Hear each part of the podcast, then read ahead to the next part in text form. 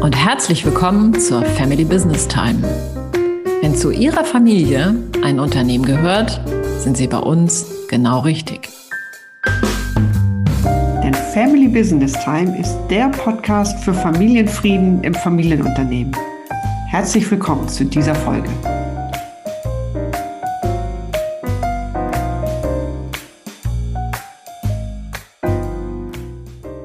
Beim Thema Nachfolge denken die meisten Familienunternehmer und Unternehmerinnen zuallererst an die operative Nachfolge im Familienunternehmen.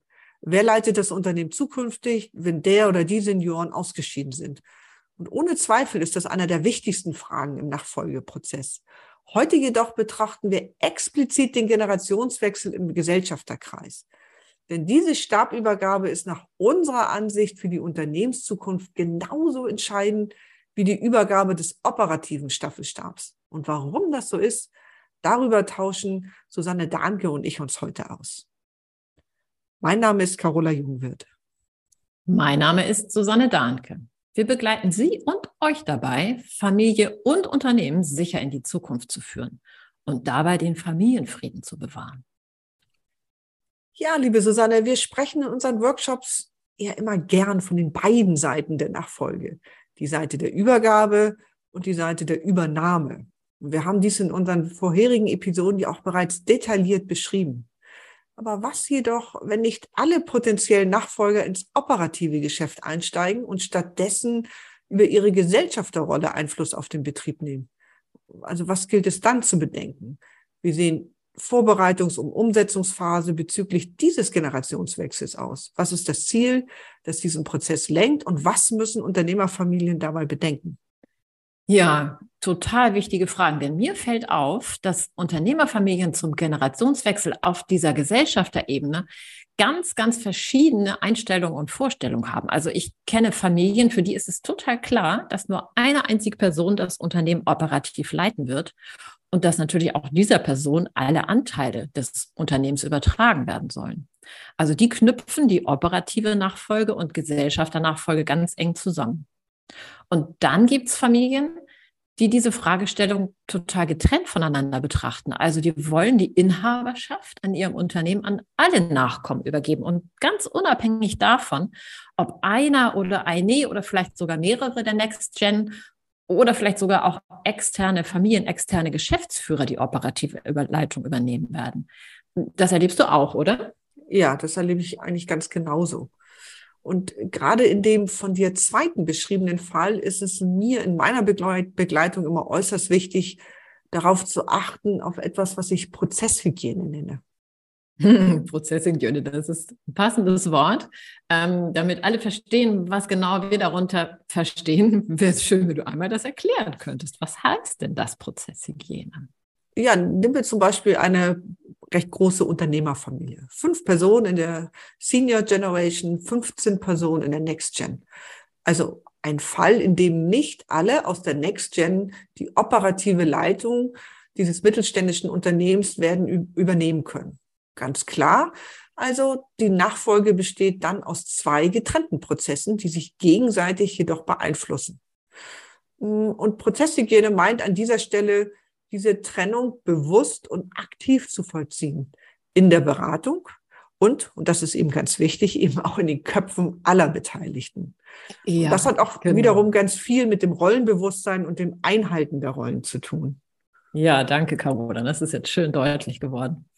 Ähm, ich würde gern jetzt mit dir zusammen mal drauf schauen, was denn den Generationswechsel auf Gesellschafterebene eigentlich ausmacht. Also, welche Phasen es gibt und worauf es dabei ankommt. Und ich würde gern einsteigen mit der Vorbereitungsphase. Und mhm. da würde ich gern als allererstes den Fokus auf die Übergeber lenken. Also wenn ich jetzt zum Beispiel äh, nochmal auf dein Beispiel komme, was du gerade ähm, genannt hast, da kann ich mir ganz gut vorstellen, dass alle Personen aus der Senior Generation Anteile an diesem Unternehmen besitzen, aber nicht alle dort operativ tätig sind. Also das heißt, es gibt ganz verschiedene Startvoraussetzungen und damit wächst die Komplexität. Und damit wird es umso wichtiger, diese Prozesse bewusst voneinander getrennt zu denken. Mhm. Ja, und auf der aus der Perspektive der Übergeber heißt das eben, sich über die steuerlichen, rechtlichen, zeitlichen und auch finanziellen Aspekte der Anteilsübertragung zu informieren und idealerweise eine maximale Transparenz für alle und auch für die Next Gen herzustellen. Mhm.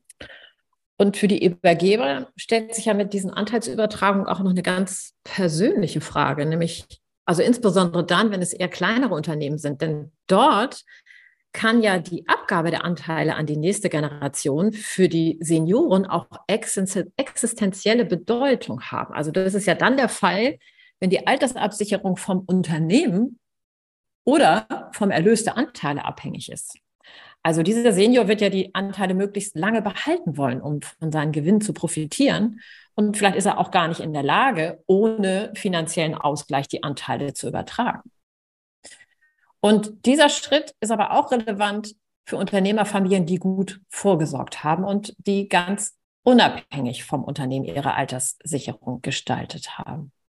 Ja, das ist ein guter Punkt und zeigt verdeutlicht schön, wie ich finde, wie viel verschiedene Zielsetzungen es eben gibt und und diese unterschiedlichen Zielsetzungen und all diese Aspekte, die gilt es eben zu antizipieren, zu besprechen und dann gemeinsam dafür Lösungen zu entwickeln. Und ja, ich glaube, das ist es erstmal von zu der Seite der Abgebenden. Wie sieht es denn auf der anderen Seite aus, Susanne? Ja, gern. Lass uns auf die andere Seite gehen. Das ist ja in unserem Gedankenmodell hier die Seite der Übernehmer. Und jetzt, ja, ist es, glaube ich, ganz gut mal aufzuzeigen, welche Vorbereitungen die Übernehmerseite treffen sollte. Ja, sehr gerne, denn damit kommen wir jetzt zu einem unserer Lieblingsthemen. Das sind nämlich die Gesellschafterkompetenzen, oder? Ja, genau. Und ich habe in Vorbereitung auf diese Folge mal geguckt, wie das Wildner Institut für Familienunternehmen Gesellschafterkompetenzen definiert. Ähm, die sagen, es geht dabei um sämtliche Fähigkeiten und Fertigkeiten von aktuellen und potenziellen Gesellschafterinnen eines Familienunternehmens, um die Eigentümerfunktion ausüben zu können. Also ich hätte es nicht besser definieren können. okay, ja, aber interessant ist ja, dass viele Unternehmerfamilien sich damit eben so gut wie gar nicht beschäftigen. Irgendwie scheinen sie davon auszugehen, dass das Unternehmergehen sich quasi mit der Geburt überträgt. Und mhm. wir können oder müssen ihnen dann sagen, dass das eben nicht so ist. Und klar gibt es Personen, die eine unternehmerische Grundkompetenz mit sich bringen. Doch ich finde das wichtig, dass man das nicht erwarten darf. Und an dieser Stelle würde ich auch gerne mal ein bisschen Druck rausnehmen für alle Unternehmerfamilien. Man wird nicht als Gesellschafter geboren und einen klassischen Ausbildungsberuf zum Gesellschafter, den gibt es ja auch nicht. Mhm. Also man darf an dieser Stelle durchaus erst einmal wirklich Wissenslücken haben. Mhm. Ja. Wichtig ist, wenn man denn dann zum Gesellschafter wird. Ja, und, und Moment, das passiert dann ja auch nicht immer zu einem selbstbestimmten Zeitpunkt oder zu einem Zeitpunkt, der in die persönliche Lebensplanung dieser Familienmitglieder passt. Das muss man ja auch mhm. bedenken. Ja, genau, das stimmt.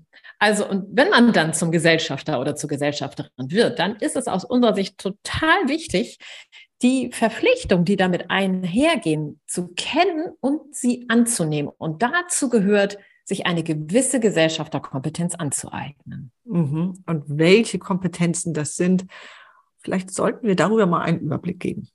Ja, das ist eine gute Idee.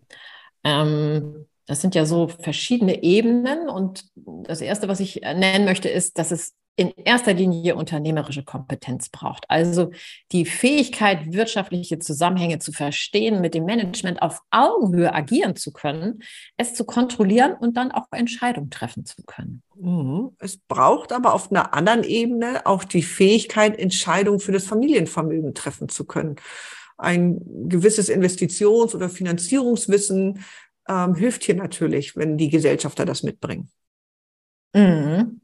Ja, und dann gibt es die andere Ebene, die Familienebene. Und dafür braucht es sowas wie Familienkompetenz. Also als Gesellschafter eines Familienunternehmens sollte ich mir den Dynamiken bewusst sein, die hinter meinen Handlungen und hinter den Handlungen meiner Angehörigen stehen. Ich denke da an diese drei Systeme. Ziel sollte ja immer sein, einen positiven Beitrag zur Funktionsfähigkeit der Familie leisten zu können. Mhm. Ja, und dafür braucht es dann auch ganz individuelle Kompetenzen. Also das eigene Kommunikationsverhalten zu reflektieren und den Situationen anpassen zu können, mit Konflikten umgehen zu können, eine Resilienz aufzubauen. Mhm. Und Dialogfähigkeit kommt mir noch in den Sinn. Also das ist ja die Fähigkeit, im Miteinander Lösungen für Fragestellungen entwickeln zu können, die nur im Miteinander erst möglich werden. Ja, aber so erleben wir das in unserer Praxis ja. Es ist ja nicht so, dass jeder der Gesellschafter alle Kompetenzen gleichermaßen erfüllt oder sogar erfüllen muss. Denn das ist so unsere Devise. Vielmehr geht es ja darum, im zukünftigen Gesellschafterkreis zu schauen, wer welche Kompetenzen eigentlich schon mitbringt und wer welche dann noch weiterentwickeln sollte.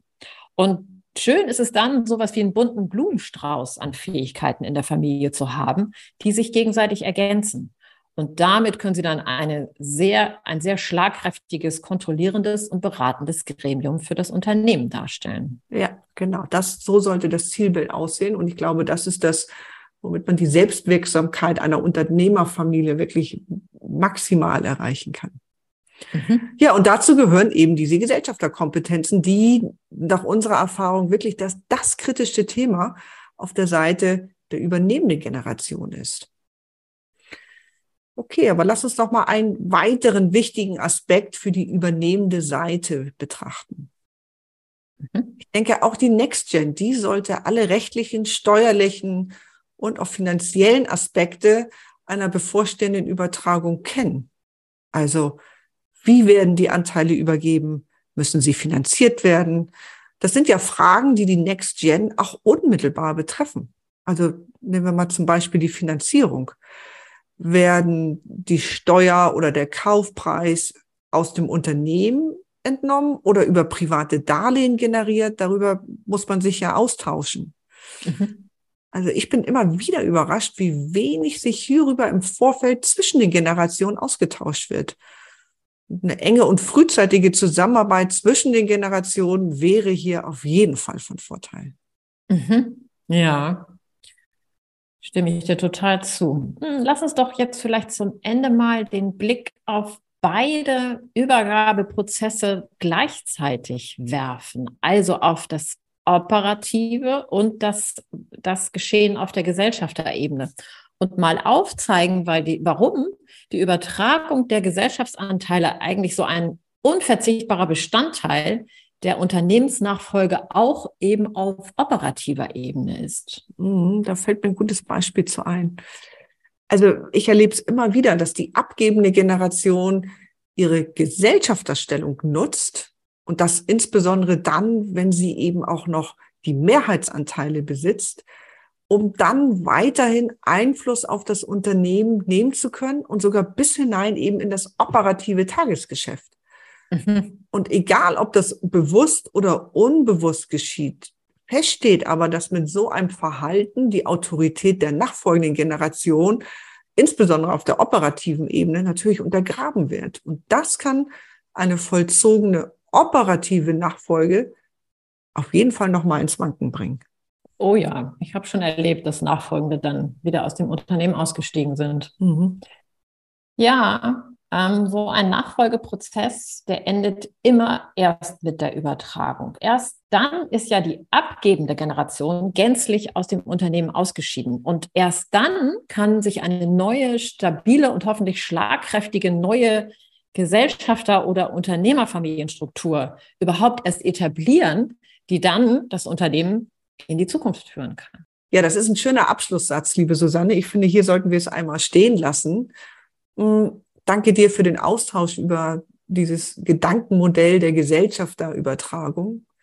Und für heute, ja, da möchte ich gerne festhalten, dass beide Übergabeprozesse im Nachfolgeprozess ebenso immens wichtig sind. Sie laufen parallel, sollten aber getrennt gedacht und auch bewusst reflektiert werden. Um sie dann zum Ende eines Nachfolgeprozesses gemeinsam abzuschließen. Kommen wir zu unserem heutigen Inspirationsimpuls. Was hast du, liebe Susanne, unseren Hörerinnen und Hörern denn für die Zeit zwischen unseren Podcasts mitgebracht? Ich habe eine ganz aktuelle Studie mitgebracht. Und zwar aus dem Wittner Institut für Familienunternehmen. Und diese Studie widmet sich dem Thema Gesellschafterkompetenzen und zeigt auf, ja, welche Hürden viele Unternehmerfamilien da vor sich sehen mit diesem Thema und wie sie diese Hürden nehmen können. Und was ich gut finde, ist, es ist eine ganz, ganz, ganz aktuelle Studie aus dem August 22. Ähm, den Link dazu, den finden Sie wie immer in unseren Show Notes. Wenn Ihnen diese Themen bekannt vorkommen und Sie sich mehr Informationen zum Thema Familienfrieden im Familienunternehmen wünschen, dann besuchen Sie gerne unsere Website familybusinesstime.de. Da können Sie auch direkt Kontakt zu uns aufnehmen und in einem persönlichen Gespräch mit uns ergründen, ob und welche Stolpersteine Ihrem Familienfrieden im Weg stehen und wie Sie diese lösen können. Unser Podcast gefällt Ihnen? Dann bewerten Sie uns gerne. Und wenn Sie keine Folge verpassen wollen, abonnieren Sie uns. So bleiben Sie immer auf dem Laufenden. Wir freuen uns auf Sie.